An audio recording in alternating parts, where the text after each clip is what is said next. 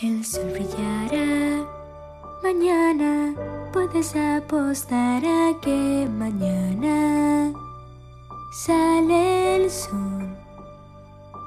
Si pienso que igual mañana el camino duro ya se allana, es mejor cuando el día que ves solo es oscuro, solo sentir,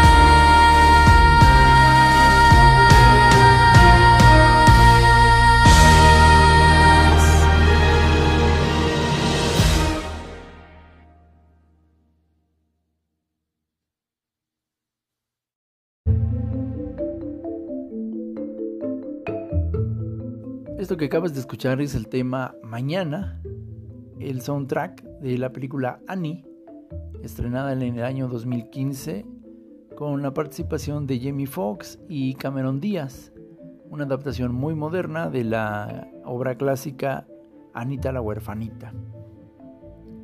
Quise compartir este tema contigo esperando que cuando terminó la canción hayas podido inclusive hasta suspirar así. "Ah", o que si no suspiraste, a lo menos una parte de ti se haya quedado como diciendo, bueno, sí, tal vez tengo que esperar un poco más. Tal vez sí, tal vez mañana todo sea diferente. Y sabes, no te está hablando una persona que no se haya sentido a veces muy, pero muy, pero muy, pero muy mal. En mis 46 años de vida, creo que entre 3 a cuatro veces la idea de, de, de, quitarme la vida ha pasado por mi cabeza. Imagínate qué tan mal me he sentido para pensar algo así. No me espanto, honestamente. No condeno ni justifico este tipo de pensamientos porque creo que, por un lado, el pensamiento suicida tiene cierta lógica. Si analizas que, claro, el, umbral de dolor de, una persona puede ser de pronto superado, que uno piensa, bueno, pues la única forma seguramente de acabar con este dolor pues sea apagando, apagando mi, mi, ser biológico y, suponer que pues ya si me muero pues ya y se acabó todo.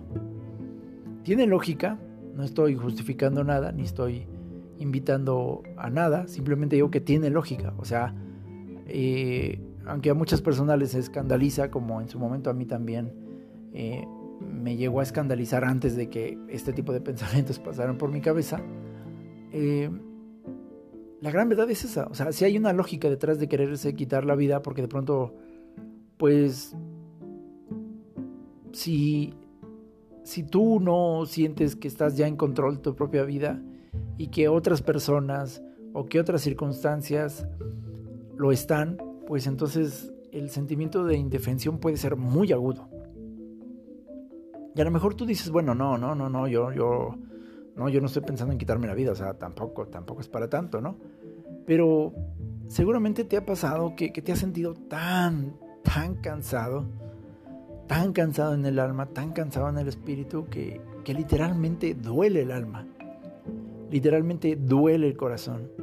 Yo recuerdo que cuando estaba estudiando la carrera, tuve pues una, una desilusión amorosa, estaba yo muy enamorado de, una persona, fuimos novios y después, bueno, pues las cosas no salieron tan bien como yo esperaba. Y, la gran verdad es que pues me, me, dolió mucho, mucho en verdad, porque pues mal, o sea, me sentí tan mal que yo recuerdo que, que en medio de esa desilusión, yo recuerdo que inclusive literalmente yo sentía piquetes en el pecho. O sea, yo sí sentía piquetitos en el pecho. Y, recuerdo que después, eh, gracias a un programa que escuché de, Marta de Baile con el doctor Eduardo Calixto, justo hablaron un día en su programa de, radio acerca de precisamente de, las, del efecto, el fenómeno del desamor en el cerebro.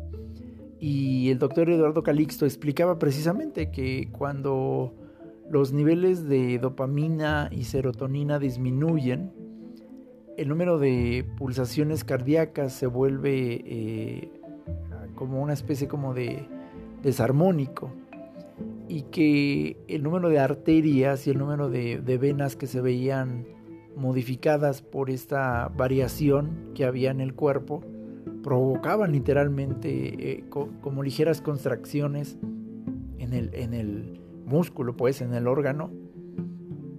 Y por eso podía sentirse inclusive piquetes. Y decía el, doctor Eduardo Calisto, literalmente el desamor duele. O sea, sí es cierto cuando la gente dice, me duele el corazón por esta ruptura. Porque a eso se refiere. Entonces yo lo sentí. Yo conozco lo que es eso que dices, ah, caray. Por otro lado, a lo mejor tú dices, no, pues a mí nunca me ha dolido el corazón, pero ah, cómo me ha dolido la cabeza, ¿no? Conozco también lo que es la migraña. Conozco lo que son los dolores de cabeza agudos cuando te sientes tan tenso que, que sientes, no sé si te, ha pasado a ti, pero sientes como un ardor en la cabeza, como si te pusieran una especie como de corona, pero, pero la base de esa corona como que te quemara así, entonces se siente un dolor así, no nada más es, es la punzada o el, o el dolor interno, pero aparte se siente como, como yo le llamo como un aro, como una especie de coronilla que te, que te arde. Y entonces eh, es feo sentirse así. No hay otra expresión, o sea, no es agradable sentirse así tan, tan mal que, que de pronto pues todo se pone de cabeza de pronto tu relación de pareja, de pronto tu situación financiera, de pronto tu situación laboral, de pronto lo, familiar, de pronto hasta lo social. Y llega un momento en el que uno dice, bueno, pero ¿qué, qué pasa? O sea, ¿qué ¿En qué momento, no? Y, y, hay ocasiones en las que todo esto sucede casi, casi de golpe, ¡pum! Y, y de pronto sucede todo así en algunas ocasiones va como escalando, como que se va haciendo más gradual, gradual, gradual, y de pronto pum, pum, pum, pum. Y, es, es una sensación muy extraña. y entonces uno voltea a ver su presente y, claro, ese, ese presente pues no se ve, no se ve chido, no se ve bueno. Y entonces uno dice, bueno, ¿esto cuándo va a acabar? Y conforme van, van avanzando los días, pues resulta que uno no ve cuándo se acabe. Entonces resulta que uno piensa, bueno, pero, o sea, esto es todo lo que hay, ya, en serio, mi vida se trata solamente de esto. O sea, en serio, ya, ya aquí se acabó todo. ¿Y qué pasó con mis sueños? ¿Y qué pasó con mis metas? ¿Y qué pasó con lo que yo había pensado? ¿Y, qué pasó con todo eso que se dijo? ¿Y qué pasó con...? Porque inclusive en, en medio de todo este gran despertar de conciencia que vivimos eh, en el año 2020, yo he estado escuchando cada vez más a personas eh, hablando de esto, que se sienten ya cansados ahorita. Y, claro, o sea, es comprensible porque los medios masivos informativos, eh, como nunca antes yo así lo veo, eh, hoy ya no deberían de llamarse noticieros, deberían de llamarse malos agüeros. O sea, porque todo lo que escuchamos la mayor parte del tiempo en los, las noticias son malas noticias, muy malas noticias. Siempre se está hablando de corrupción, de asesinatos, de guerras, de desastres naturales, de asesinatos, de atentados, de otro pleito, de otra corrupción, de otro funcionario, de otra desaparición, de otro pleito, de otro chisme. Y, en serio, o sea, esas, esas, esa información constantemente permeando la vida de la gente, sea que lo vean a través de la televisión, que lo escuchen a través del radio o vía de las redes sociales, bueno, la cantidad de energía negativa que esos eh, programas emiten, pues es impresionante.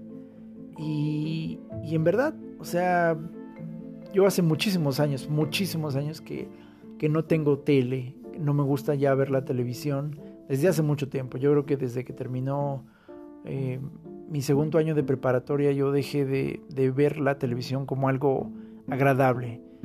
Y, cuando empecé mi vida independiente como soltero, nunca llevé tele conmigo. mis papás muy amables me, me, ofrecían una televisión y decían, no, no, no, gracias. Ay, para que te, te tengas, para que veas eh, pues películas o veas las noticias. No, gracias. O sea, yo, yo prefería estar solo leyendo o, en su momento teniendo una computadora, aunque no tuviera internet, que estar viendo televisión. Y hoy si me preguntas, en mi vida adulta, menos. O sea, la televisión para mí no, pues no. Y estar escuchando el radio, pues tampoco. O sea, me gusta la música, pero, pero prefiero, ser, perdón, el tipo de persona que, que hace sus propias compilaciones musicales y, hago mis playlists y yo solito me, me, me, doy mis, mis, mis, goces con mi propio tipo de música que a mí me gusta. De vez en vez escucho el radio y, principalmente pues es música que, que, no escucho, por ejemplo, en, en, algunos otros lugares, ¿no? Hay estaciones de radio que tocan música muy especializada que me gusta y, bueno, pues de pronto, ¿no? Pero al punto del que voy es que he estado escuchando a muchas personas que inclusive han mencionado que se sienten ya cansadas y he escuchado a personas que inclusive sienten que a lo mejor fue en vano haber despertado en su conciencia. Y personas que, que, han empezado a decir, pues sí, pero es que también, o sea, como que, como que ya me cansé también, la neta, de estar así, siempre acá vibrando chido y, y pues no, o sea, pues no veo que la cosa cambie, o sea, esta, este, este universo está así como de cabeza al planeta y, y, y, y ¿sí me explico? y, es, y es comprensible el cansancio, o sea, no estamos obligados a siempre estar marchando derechitos y alineados, porque creo que se vale sentirse cansados, se vale sentirse cansados. A veces uno voltea y ve lo que está pasando alrededor y, puede sentirse uno desanimado porque dices, bueno, yo, yo me esmero en ser una mejor persona, en tener una buena buena conciencia, en, ser respetuoso, en ser amable, en ser consciente. Y, resulta que pues nada más, ¿no? O sea, pues ese dinero no llega, esa relación de pareja no llega, esa oportunidad de negocio no llega, esa, esa mayor profundidad no llega. Y ves a esas personas que pues en su vida han ido a terapia, en su vida pues han querido esforzarse por cambiar algo de sus patrones familiares o personales y, aparentemente pues están teniendo varias, sino que todas esas cosas que de pronto tú dices, ah caray, pues que no se supone que a mí me iba a llegar si yo sanaba mis heridas de la infancia, si yo entraba en conexión con mi interior y, y de pronto pues vas viendo, ¿no? En las noticias que siempre está pasando algo, que un nuevo corrupto, que que un nuevo asesinato, que esto, y te das cuenta que algunas personas que pues que rompen valores y que rompen ciertos códigos de ética, pues hasta, hasta tienen fama, dinero, poder y la gente ahí los sigue acarretadas y, y, son cínicos después, ¿no? Ya confiesan que sí, que sí lo hacen porque pues no les importa dañar a los demás porque ellos quieren y hasta los aplauden y, y claro, el cansancio de muchas personas es comprensible. Mucha gente dice, no hombre, pues ser bueno no paga. Mejor vamos a portarnos mal. Porque pues mira, o sea, a ellos les llega todo muy rápido. Y, y si, si gente piensa de pronto, ¿no? Si será que, que está, está valiendo la pena el esfuerzo, todo este trabajo de conciencia. O sea, neta, sí, sí valdrá el esfuerzo, todos estos cursos, todas estas capacitaciones, la terapia, las horas de terapia, las horas de plática. Y creo que en la Biblia hay un pasaje que me da mucha luz a mí respecto de lo que vemos hoy, pero lo que puede suceder mañana. En una de las cartas del Nuevo Testamento, el apóstol Pablo comenta que pues tiene algunas preguntas y dudas que la iglesia pues le hace de pronto y, y él explica en una de estas cartas que, que había como inquietud en la iglesia porque pues la iglesia como que pregunta y dice, bueno, oye, nosotros nos portamos bien y nos están persiguiendo, nos están asesinando y, y luego pues volteamos acá afuera y resulta que acá todo el mundo está de cabeza, bien locos, bien, bien hasta perversos y pues les está yendo como que bien y, y pues qué onda, o sea, como que sí, sí tiene caso todo esto o ya nos bajamos. y el apóstol Pablo menciona que ahí donde abundó el pecado, ahí también sobreabundó la gracia. Y entonces, ahí es una parte donde creo que Dios nos deja pistas muy interesantes acerca de cómo funciona de pronto la mente de Dios y la mente del ser humano. Y la mente de Dios es muy diferente. No pretendo hacer de este podcast una predicación porque no soy la, la persona más apropiada, creo. Y tampoco pues es eh, eh, la intención del espacio. Pero sí, sí he aprendido algo en mis 46 años de vida y es que Dios opera de una manera muy diferente a la, nuestra. Tan es así que hay otro pasaje en el Antiguo Testamento donde abiertamente Dios dice que mis pensamientos son muy diferentes de sus pensamientos. O sea, nada que ver mi mente con la suya. Y cuando nosotros estamos en medio del problema o de la situación adversa, nosotros solo solemos ver el hoy. Y sí, aunque en términos de conciencia es ahí donde tenemos que estar, es decir, en el aquí y ahora, o en el hoy, ese efecto puede ser utilizado de una manera muy ambigua. El efecto del hoy, el aquí y el ahora te puede centrar tanto en el presente que, que puedas precisamente disfrutar de esto que te está pasando ahorita. O si no controlamos nuestro ego o si también llega ese momento de prueba a la mente y al corazón, creo que también podemos enfocarnos tanto en lo que está pasando ahorita que entonces creamos un loop vicioso de lo que nos ha pasado y de lo que creemos que nos puede pasar, pero que precisamente no guarda relación directa con el hoy, porque el hoy es, es, es impermanente. Y entonces, a veces olvidamos que, que mañana las cosas pueden cambiar. Yo he tenido dos ocasiones en las que he aprendido esto y, y, aún así de pronto luego me sorprende que llego a titubear. Durante el año 2019, a finales del año 2019, yo estaba muy, pero muy, muy interesado en adquirir un carro. Porque precisamente eh, pues ya venía el tiempo en el que mi hija iba a entrar a secundaria y entonces eh, yo precisaba un auto para moverme, para para transportarla, para transportarme. Ya lo había tenido, pero tuve que venderlo después precisamente cuando pues algunos eh, pagos posteriores llegaron también en relación con mi hija. Y, bueno, pues mi, primer carrito que tuve eh, pues fue fiel por prácticamente 10 años, desde que mi hija estaba chiquitita hasta que bueno, pues ya llegó el momento de venderlo. Y recuerdo muchísimo que en el 2019, en verdad, o sea, yo quería otro carro porque dije, lo necesito, o sea, para moverme, para hacer esto. Y yo recuerdo que empezaron a surgir peros, ¿no? En el banco hubo una situación y luego resulta que apareció una cuestión ahí con un documento y, y, yo recuerdo que estaba yo bien enojado, molesto así con Dios, así de, ¿qué onda? O sea, ¿por qué? Pues si te estoy pidiendo un carro, ¿por qué no me echas la mano? Tú sabes que yo necesito el carro, no te lo estoy pidiendo para irme de fiesta, lo estoy pidiendo para, para mi hija, para que yo pueda transportarle, transportarme. Y bueno, estaba yo ahí bien rezongón con Dios, la verdad, este, mal plan conmigo, lo confieso. porque sí estaba muy molesto. Yo, yo quería un carro para transportarme porque mi hija pues también me dijo que ya estaba cansada del metro todos los días y sí es cierto, o sea, la verdad es que cuando me transportaba con ella en el metro pues debo reconocerle que valiente y, que, pues qué esfuerzo, hijo, porque la verdad es que nos tocaba unos mañanazos en el metro de la Ciudad de México que bueno, aquellos que viven en esta ciudad ya saben cómo es. Y bueno, finalmente pues el carro no llegó.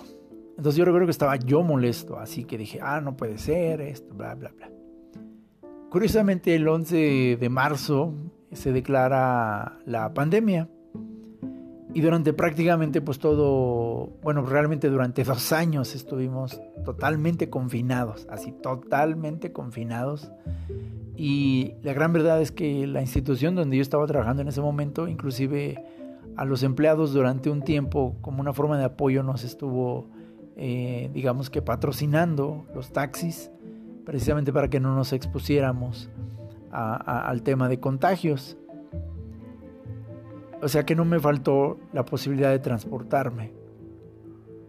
Y después me quedé pensando en eso. Dije, wow, o sea, ¿qué hubiera hecho si hubiera tenido el carro? Lo hubiera tenido estacionado la mayor parte del tiempo, porque pues durante todo el 20 prácticamente no se podía salir. y, y aún en el 2021, aunque ya hubo más movimiento, pues todavía había como pues, ciertas restricciones. Y entonces me quedé pensando y dije, wow, o sea, imagínate, me hubiera invertido este dinero y pues ahorita prácticamente estuviera ahí, pues he tenido el carro la mayor parte del tiempo. Después llegó el, el año finales del 2021 Y, yo también estaba muy interesado. Dije, bueno, pues ahorita ya se recuperó todo, pues ya va a entrar el 2022. Pues eh, empecé otra vez a, moverme para obtener un, auto. Y me, me, esmeré, tenía ahí un ahorro, tenía un dinero, entonces empecé a moverme, empecé a hacer todos estos movimientos. Y ya, ahora sí ya se había hecho, ya había, inclusive hice una, una prueba de manejo, ya estaba yo ahí, era, un auto seminuevo, pero muy bien, o sea, todo, todo iba muy bien. Se lo quería yo dar de sorpresa también a mi hija, mira, ya tenemos carrito, etcétera, etcétera. Y pócatelas, va sucediendo que hay un problema ahí con el vendedor que pues no hizo un trámite bien y entonces el carro se, se detuvo por completo. Tuve que, después de casi un mes de estar ahí en el estirar y la floja, pues tuve que solicitar la devolución de mi dinero. Igual estaba yo triste y molesto porque dije, no puede ser, si yo quería mi carro, etcétera, etcétera. Pues resulta que precisamente en algún momento del 2022 eh, me quedo sin empleo y pues fue un periodo relativamente largo y me quedé pensando otra vez ¿Qué hubiera pasado si yo hubiera desembolsado ese dinero para el auto por completo? Creo que mi periodo sin empleo hubiera sido mucho más complejo. En serio.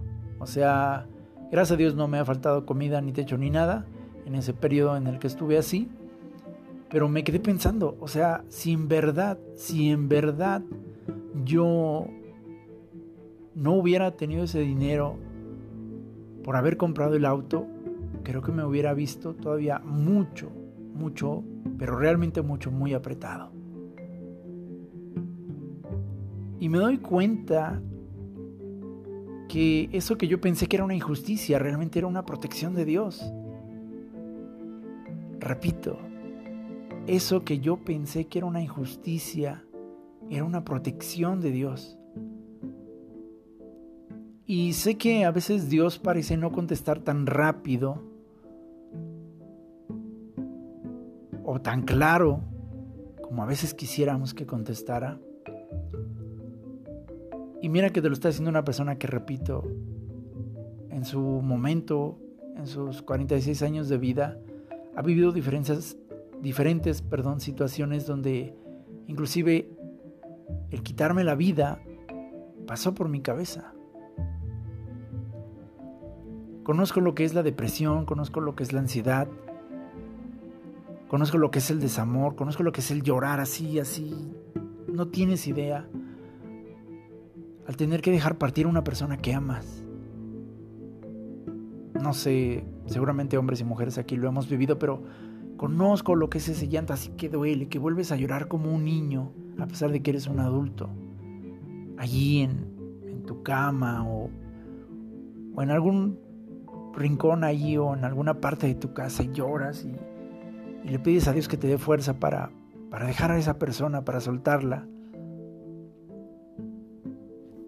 Y la vida se pone tan gris.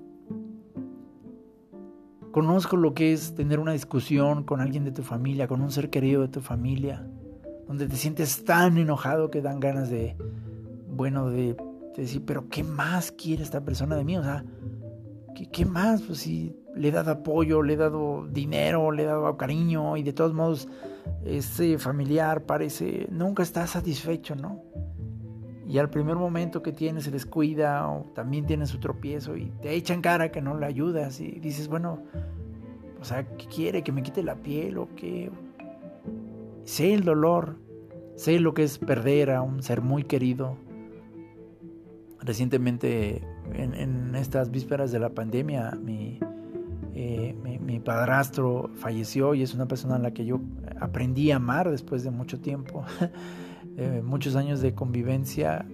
Ese amor finalmente llegó y, creo que ambos nos, respetamos, nos quisimos y al final obviamente me dolió muchísimo, muchísimo su partida. Conozco lo que es ya ahora como padre el estar viviendo pues traspieses ahora con tus hijos, ¿no? Vaya, lo que quiero decirte es que, este que te está hablando es de carne y hueso como tú.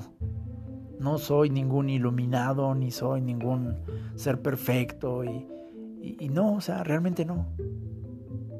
Pero sí veo que de pronto Dios no responde tan rápido como nosotros quisiéramos, no por cruel, no por que no esté escuchando, es que en verdad Dios ve desde el punto de vista de la eternidad, desde lo que está conectado, el todo, el todo con todos y todos con todo.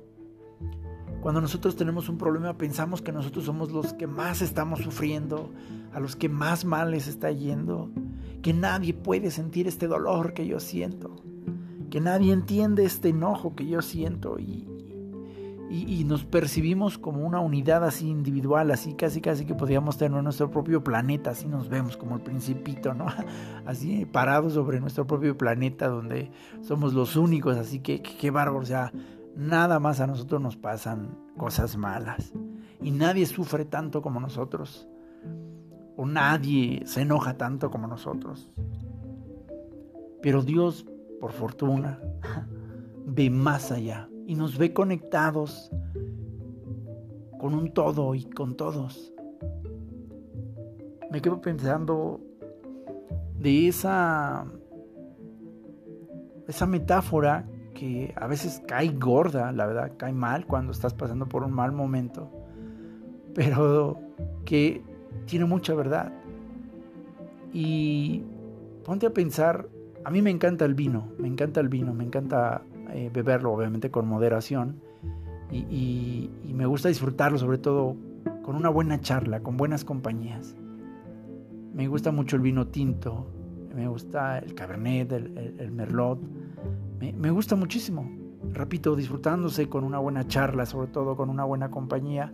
Lo veo también cuando estoy solo, pero créeme, no lo disfruto tanto como cuando estoy con una buena compañía, con buenos amigos, con una buena amiga, con una, con una mujer, que, me guste y, que aparte tenga una charla muy interesante, o con amigos, porque también he tenido ese gusto, que, que, que, hay esa conexión de, de, amigos, de varones, de camaradas, y wow, se siente tan padre disfrutar de esta bebida.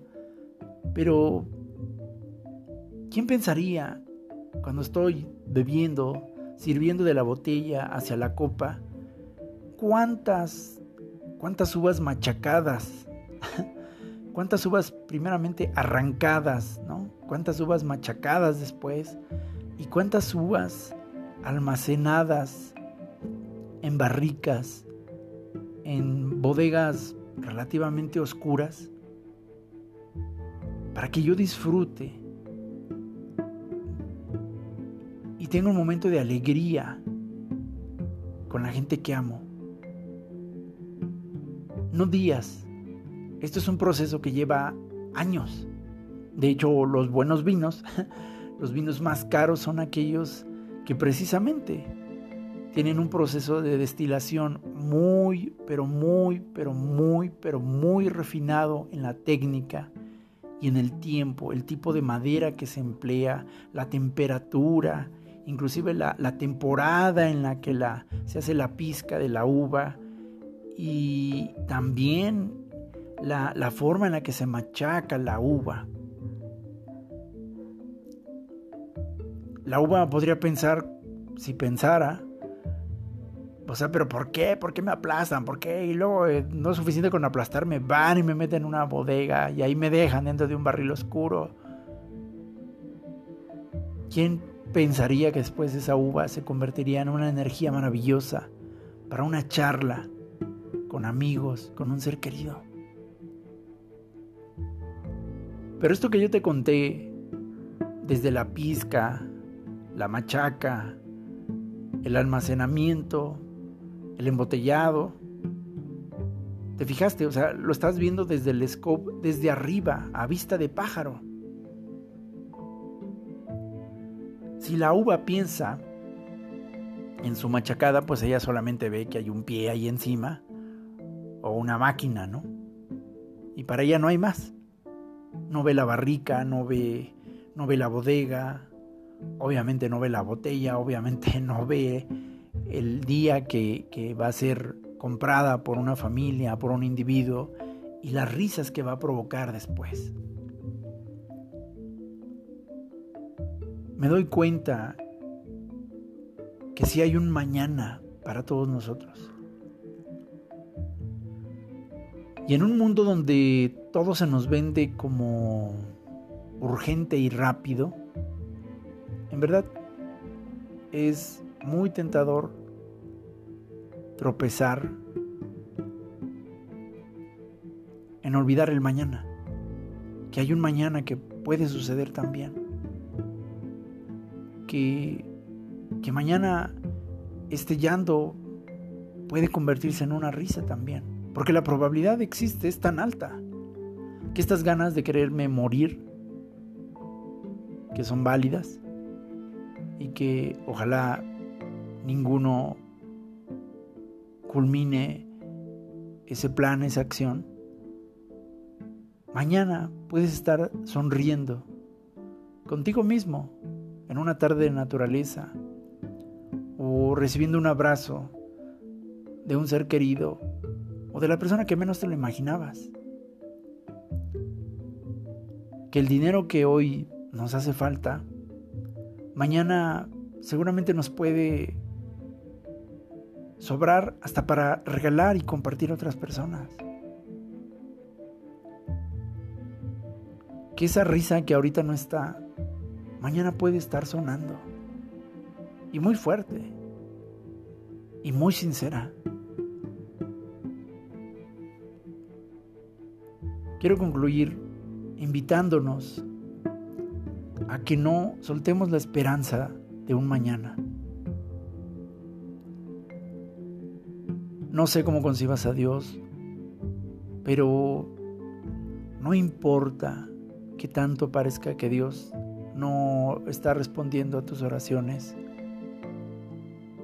No nos precipitemos a tomar decisiones, a ir en pos de figuras, rituales o formas que a lo mejor pueden darnos lo material que estamos necesitando. Y a lo mejor sí, parecería que más rápido. Pero ¿a qué precio?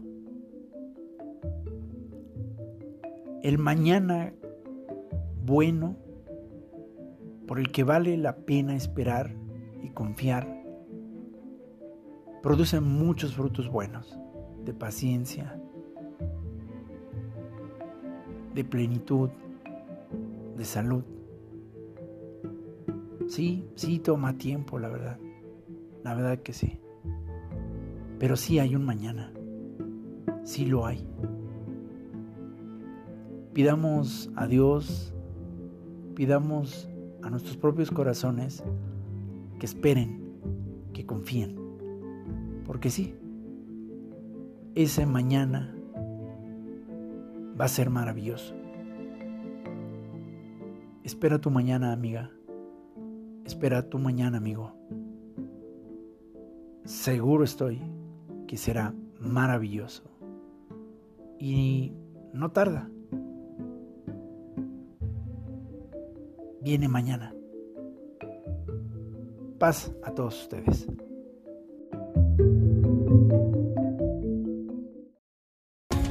Esto fue el podcast de Señor C. Gracias por tu tiempo y tu presencia.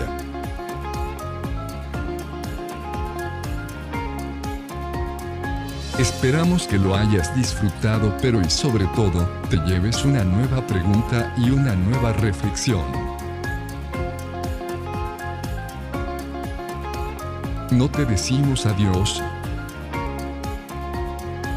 sino hasta la próxima.